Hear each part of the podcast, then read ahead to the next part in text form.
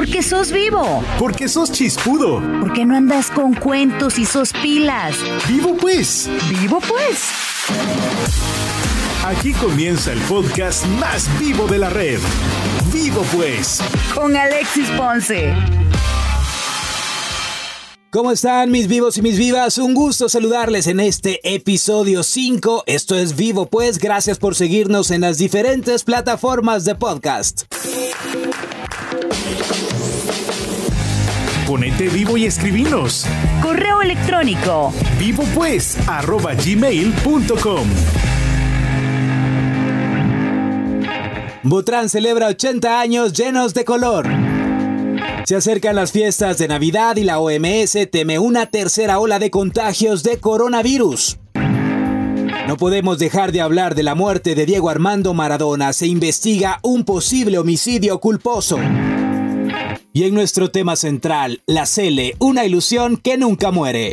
No te vamos a decir si es blanco o negro, pero saca tus conclusiones con los temas del día. Vivo pues. Vivo pues.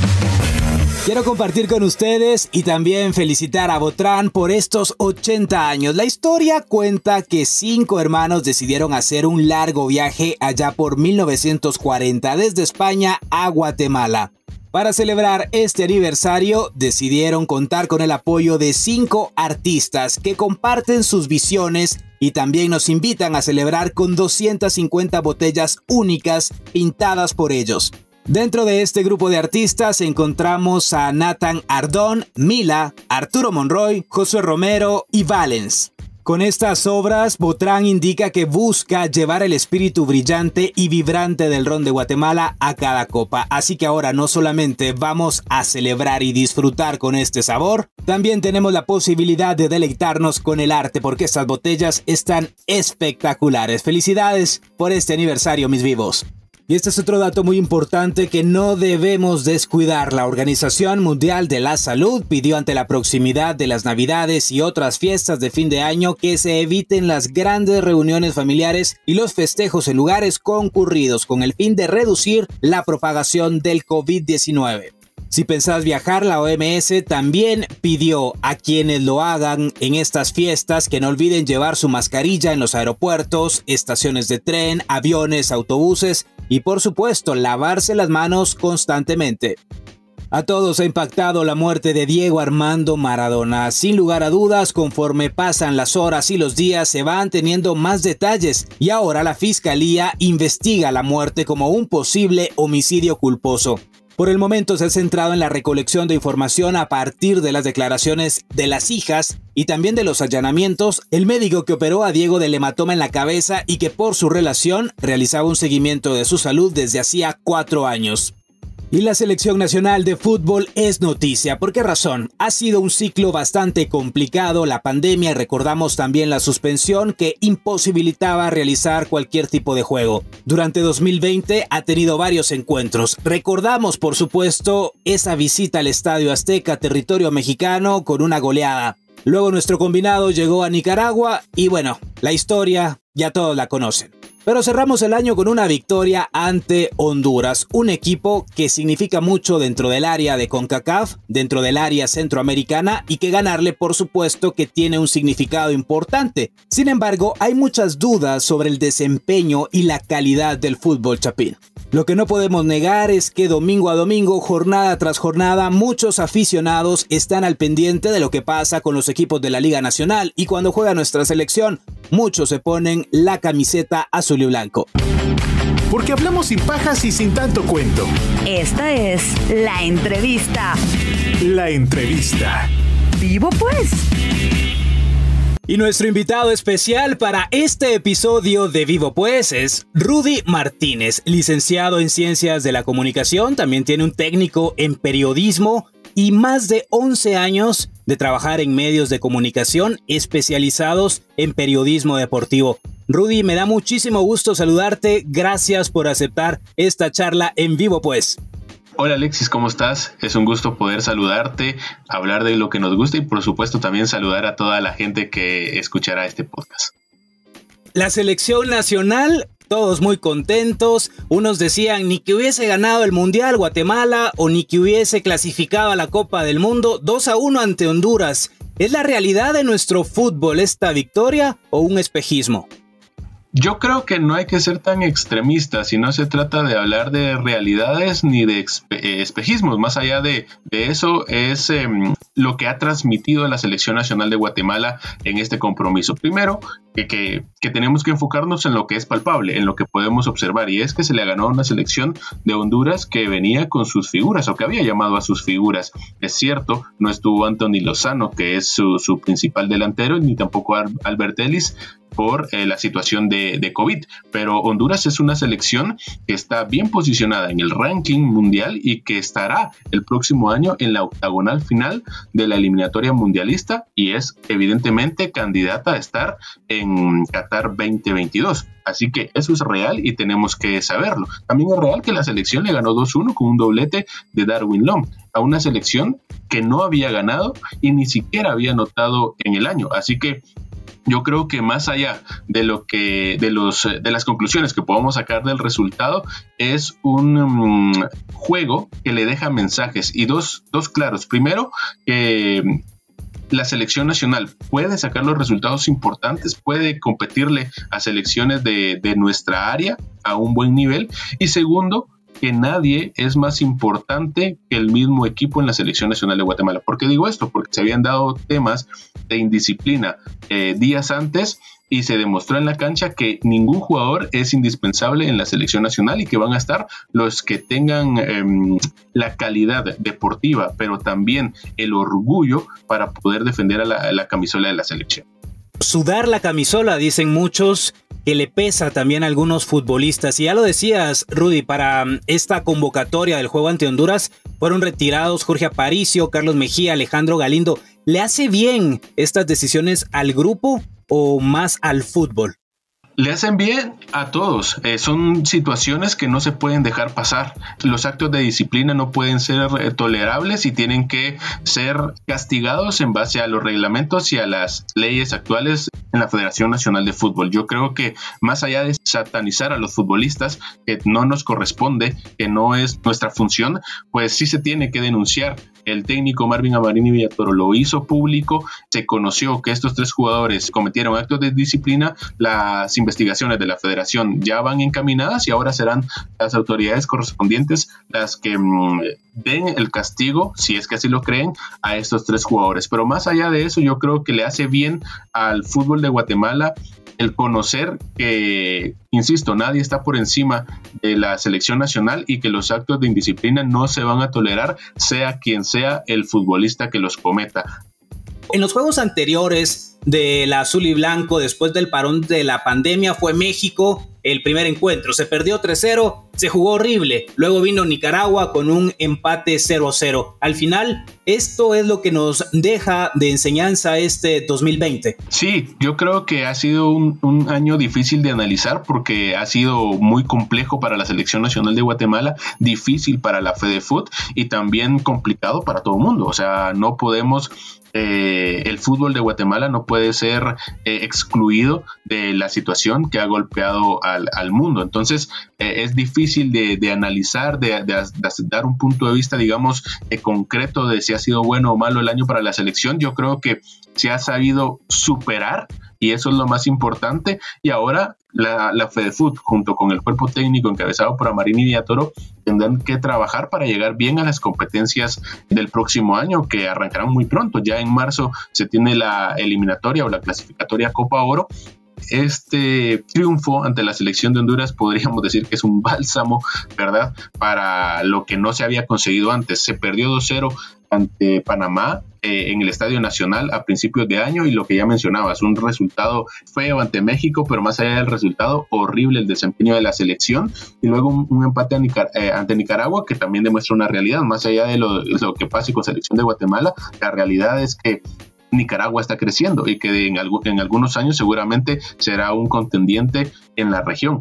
Eh, y bueno, ante Honduras, pues se, sacó la victoria y se dejó ese, digamos, eh, sabor positivo para lo que puede ser. El problema muchas veces, Rudy, es que los demás equipos están creciendo, pero Guatemala pareciera que se está quedando estancada o que va en retroceso cuando vemos el desempeño que tienen en la cancha. Totalmente, es una realidad que no podemos ocultar y es así. Em, nosotros a veces, yo siempre he dicho, y no sé si, si compartes conmigo, pero yo siempre he dicho que no solo en el fútbol, sino en términos generales, eh, al guatemalteco le gusta vivir engañado y a veces vivimos en, en algunas fantasías o en algunas burbujas que no necesariamente son la realidad. Y hoy hablar de la realidad del fútbol guatemalteco es hablar que estamos en crisis, que mm, el fútbol está de mal en peor y que es así. O sea, no podemos obviar las situaciones que se han dado en la última década, eh, problemas de amaños de partido, escándalos de amaños de partidos, constantes noticias sobre doping positivo en, futbolistas de la Liga Nacional, hubo un muerto, un aficionado que falleció eh, en una cancha de fútbol o en los alrededores de la cancha de fútbol. Han existido problemas por discriminación en el balompié guatemalteco. Lo último y lo, más quizá relevante que ha marcado un antes y un después es el caso de corrupción en la Federación Nacional de Fútbol que ha involucrado incluso al presidente y al secretario general de la FEDEFUT que han tenido que dejar su puesto. Eso acarreó eh, una crisis político-deportiva dentro de la FEDEFUT eh, que hizo que los eh, poderes eh, se enfrentaran por, por quedarse en el puesto. finalmente se suspendió a la federación por dos años y luego pues ya eh, hubo una comisión de regularización, luego una comisión normalizadora y ahora que ya la federación digamos intenta reponerse, viene una crisis por una pandemia que eh, esta sí ha, afectado al mundo. Entonces, eh, seamos honestos, después de todo este tipo de cosas no podemos pretender que el fútbol esté creciendo. Yo pues, siempre lo, lo, he dicho, nuestro fútbol está, está mal, y, lo peor de todo es que no existe voluntad política para querer cambiarlo. Bueno, Rudy, una pregunta que en este momento se me ocurre por todo lo que mencionabas de los cambios que ha ocurrido dentro del fútbol guatemalteco y lo que también se nos ha obligado o se le ha obligado prácticamente a esos buscadores de talentos. Darwin Lom, el anotador de los dos goles ante Honduras, ¿es la solución para la delantera chapina? Es un futbolista que tiene características muy importantes, una musculatura muy, muy buena, eh, que tiene mm, eh, condiciones, digamos, técnicas eh, relevantes y, que puede ser importante para la selección nacional de Guatemala. Yo en este caso, pues em, es un caso complejo y polémico y, que siempre se va a hablar durante este proceso. Amarini Villatoro ha hecho debutar a 19 jugadores durante su proceso y hay que decirlo también, o sea, no podemos alejarnos eh, de, la realidad que es que está haciendo un cambio generacional dentro de la selección. Es decir, ahora ya hace cuatro años que se, se retiró Carlos Humberto Ruiz, que es el máximo eh, de, la selección, muchos jugadores de experiencia también ya están en lo último y, ahora se espera se esperan nuevos rostros en la, en la, selección, por eso es que hay 19 nuevos jugadores en este, en este proceso. Y dentro de ese proceso hay jugadores que, que no necesariamente eh, eran del, del, ámbito conocido a nivel nacional, es decir, que tenían participación en otro tipo de, de, ligas, como Jesús Antonio López, que juega en el Club América, nada más y nada menos, en el Club América de México, Darwin Long, que sí juega en una tercera liga eh, en Estados Unidos. Y luego, pues también han existido otros jugadores que por ahí pueden tener la posibilidad. Yo, eh, en este caso, yo no, no, no, no quiero criticar al futbolista que viene, más bien ni siquiera Marini Villatoro, porque él es un seleccionador, él tiene que buscar jugadores que tengan la capacidad para estar en selección nacional de Guatemala, que tengan obviamente también las, las condiciones legales para poder defender a la selección nacional de Guatemala. Pero más allá de eso, en lo que nos tenemos que enfocar es en qué está sucediendo en el fútbol de Guatemala, qué está pasando en las ligas del balompié guatemalteco para que no se promueva talento, para que no exista dentro de la Liga Nacional ese material ad hoc para selección nacional de Guatemala y por ende para exportar a otras ligas. Hay un problema, definitivamente que hay un problema. Eh, es evidente el problema. Desafortunadamente nadie lo quiere ver, nadie se quiere hacer cargo de ese problema y entonces seguiremos pensando en que jugadores eh, que, tienen la, legalidad para, para ser parte de la selección nacional de Guatemala, aunque les cuesta hablar el español incluso, vengan a solucionarnos un problema. Lo que yo veo es que desafortunadamente este tipo de situaciones son resolver problemas de forma y no de fondo. Y ese es valga la redundancia en términos, el más grande problema que tiene el fútbol de Guatemala. Hoy estamos solucionando. Puede venir Darwin Lowe, mañana puede venir, un, joven que, es de apellido Peleg, que juega en el, en el balompié de Israel. Mañana puede venir em, futbolistas que están quizá que sean guatemaltecos que juegan en el fútbol de Sudamérica, algunos otros que están en Norteamérica. Sabemos de que Guatemala es un país que que, de, mucha migración, ¿verdad? Y que eh, ahora algunas generaciones ya están grandes y que les ha gustado el fútbol y que pueden ser parte de selecciones nacionales, pero serán soluciones de forma para el momento. Necesitamos un delantero, pues vayamos a buscar un delantero, pero nunca hagamos un delantero, formemos un delantero, creamos eh, las condiciones para, creemos las condiciones para que, para que un futbolista se desarrolle. Si necesitamos un guardameta, pues hagamos un guardameta si Darwin Long es la solución o no de la selección nacional de Guatemala, lo vamos a ver el próximo año. Y ojo, eso también es un mensaje para los delanteros que están en el balompié guatemalteco, que están hoy en la Liga Nacional. Un jugador que milita en una liga casi eh, casi amateur del balompié em, de Estados Unidos es más importante que ustedes. Eh, un jugador tiene mayor, un jugador como, como él tiene mayor capacidad eh, para estar en selección nacional y no ustedes? Esa es la pregunta que se deben de hacer los, los delanteros del, del balompié guatemalteco. Insisto, no es, no es problema con Darwin Long. Y mientras Darwin siga mostrando esas capacidades, esas características y siga haciendo goles dentro de la selección nacional de Guatemala, bienvenido. Pero si es una alerta para el balompié guatemalteco y más para los delanteros del fútbol nacional.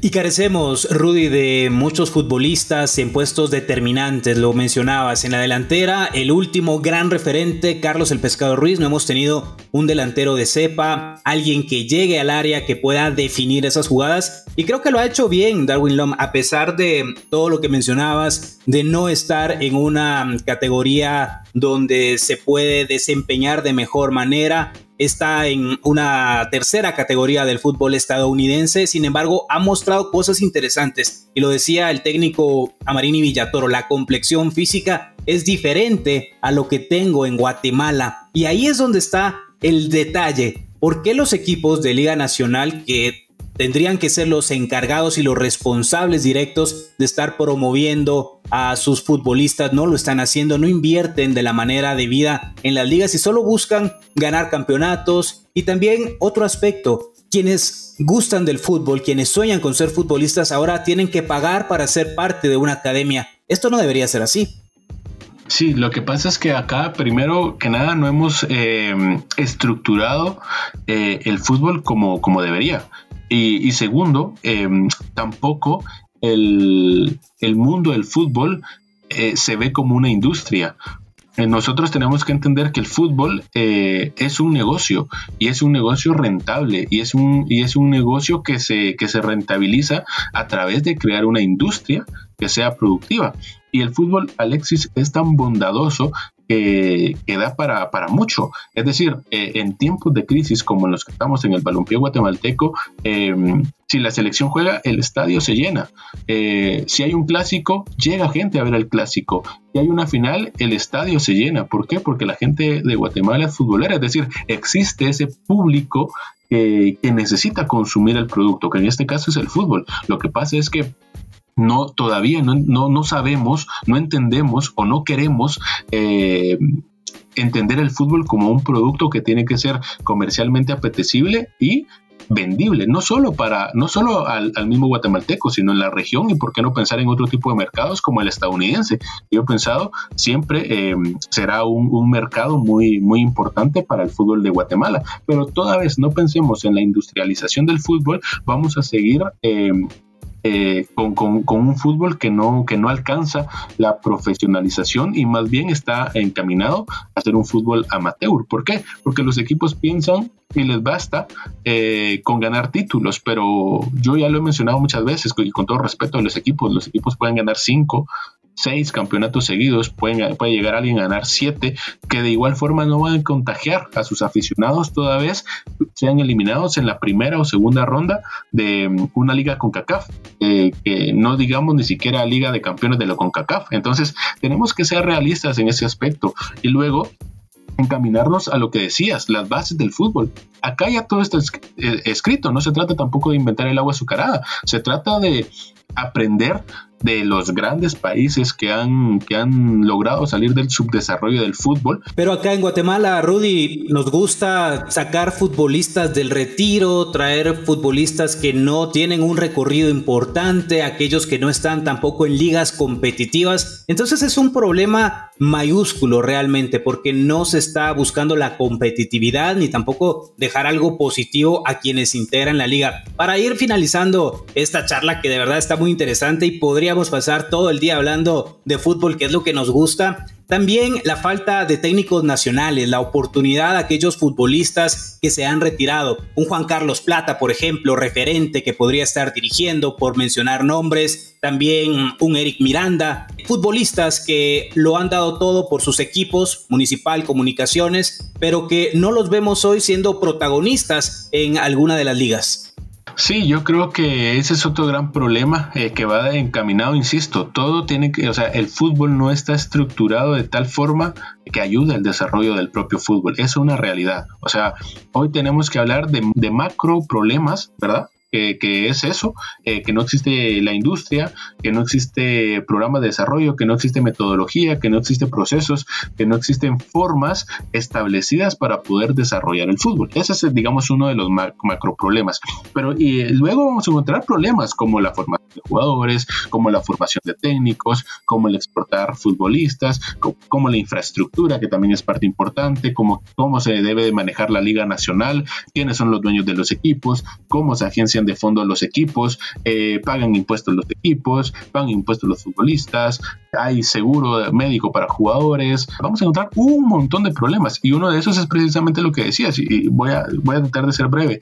No puedes, no puedes pensar en formar jugadores si primero no formas buenos técnicos de fútbol. No puedes pensar en formar futbolistas de calidad si no tenés formadores de calidad. Y hoy Guatemala no forma técnicos de fútbol, no forma profesionales de la dirección técnica. Si, hoy preguntas en la Federación Nacional de Fútbol, no existe la escuela de entrenadores. No, no la hay, no hay, no, no hay, no se están dando clases, no se están dando clases. Entonces, ¿cómo pretendemos formar jugadores si no tenemos técnicos, si no tenemos formadores? O sea, eso es, eso es digamos, como, como parte medular. Y, luego, no se trata de formar jugadores, no se trata de, ah, como, como el, eh, se retiró del fútbol y, sabe de fútbol y fue un gran jugador, ahora regalémosle su, su licencia tipo B o C para que empiece a, dirigir y que solo saque un curso y que ya tenga la licencia A para dirigir en Liga Nacional. No, no se trata de eso, se trata de formar técnicos con calidad para poder enseñar bueno, Rudy, muchísimas gracias por esta plática, por estar con nosotros aquí en vivo, pues, y ampliarnos el conocimiento acerca del fútbol, poder conversar y conocer, sobre todo, la realidad. Esperemos que ese sueño tan anhelado por todos de ver a nuestra selección jugando en un mundial, teniendo resultados importantes en la región, pueda ser una realidad. Totalmente, un gusto poder platicar de fútbol. Ha sido una charla un poco eh, seria, un poco tal vez eh, desconcertante con, con, el fútbol guatemalteco, pero también existe una cosa y con esto me quiero despedir rápido el fútbol es el deporte más hermoso del mundo, el fútbol es mueve pasiones, el fútbol ilusiona a la gente, el fútbol hace que se desarrollen personas, el fútbol hace que se cumplan sueños, el fútbol es motivación constante. Las redes más vivas y chispudas. Búscanos como Vivo Pues GT en Instagram, Facebook y Twitter. Muchas gracias a vos por acompañarnos en este nuevo episodio y seguirnos en las diferentes plataformas de podcast. Recordá que podés escribirnos y comentarnos qué te parecen los temas que estamos tratando, si te gustaría escuchar algo en especial, va a ser de verdad un gusto poder leerte. La próxima semana regresamos con un nuevo episodio aquí en Vivo Pues.